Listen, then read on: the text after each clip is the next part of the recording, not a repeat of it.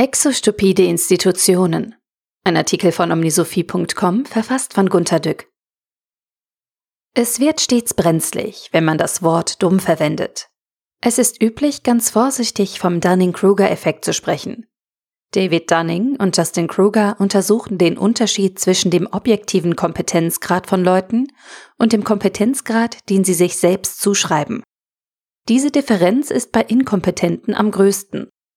Unfähige überschätzen sich und können Kompetenz von anderen nicht erkennen.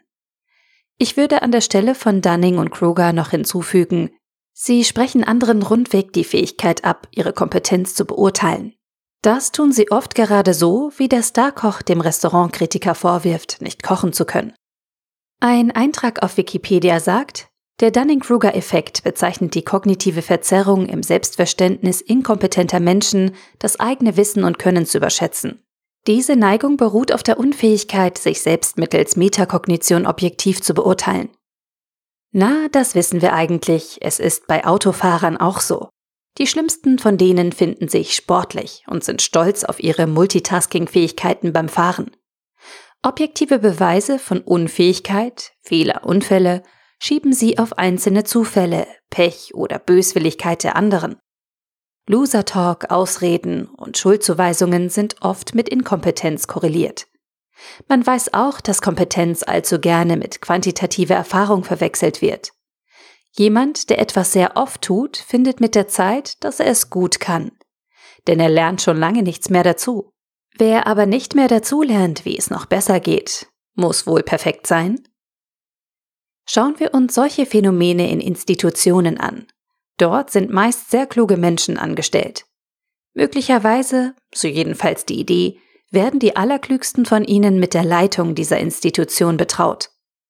Wir beobachten aber oft, wie dumm die Institutionen von außen aussehen, obwohl innen nur brillante Leute arbeiten.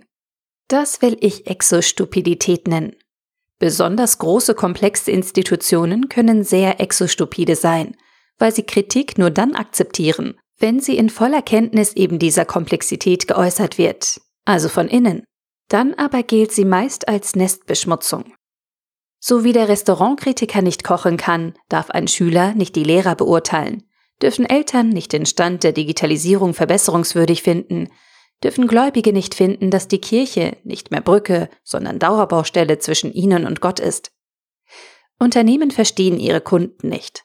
Parteien nicht ihren potenziellen Wähler. Niedergangsstatistiken werden ignoriert. Volksparteien glauben noch, Volksparteien zu sein, nachdem sie abgewählt wurden.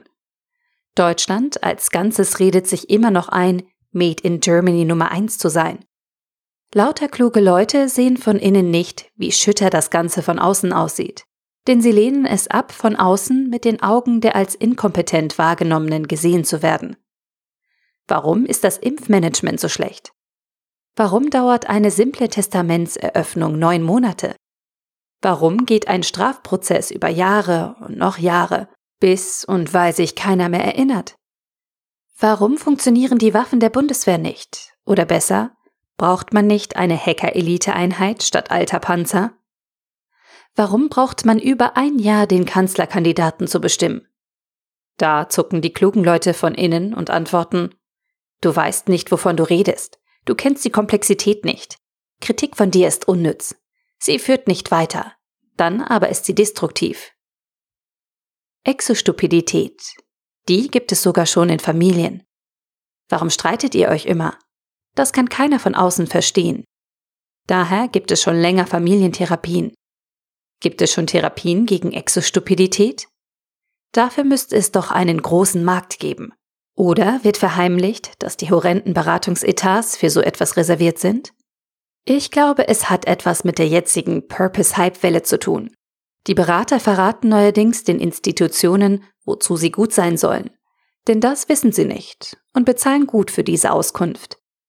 Schulen sollen bilden, Banken den Wohlstand anheben, die Armee soll uns schützen, so etwas. Ich berate ja auch, ich kann helfen, was von innen unmöglich aussieht, ist von außen oft total easy. Ja, aber es ist auch wertvoll.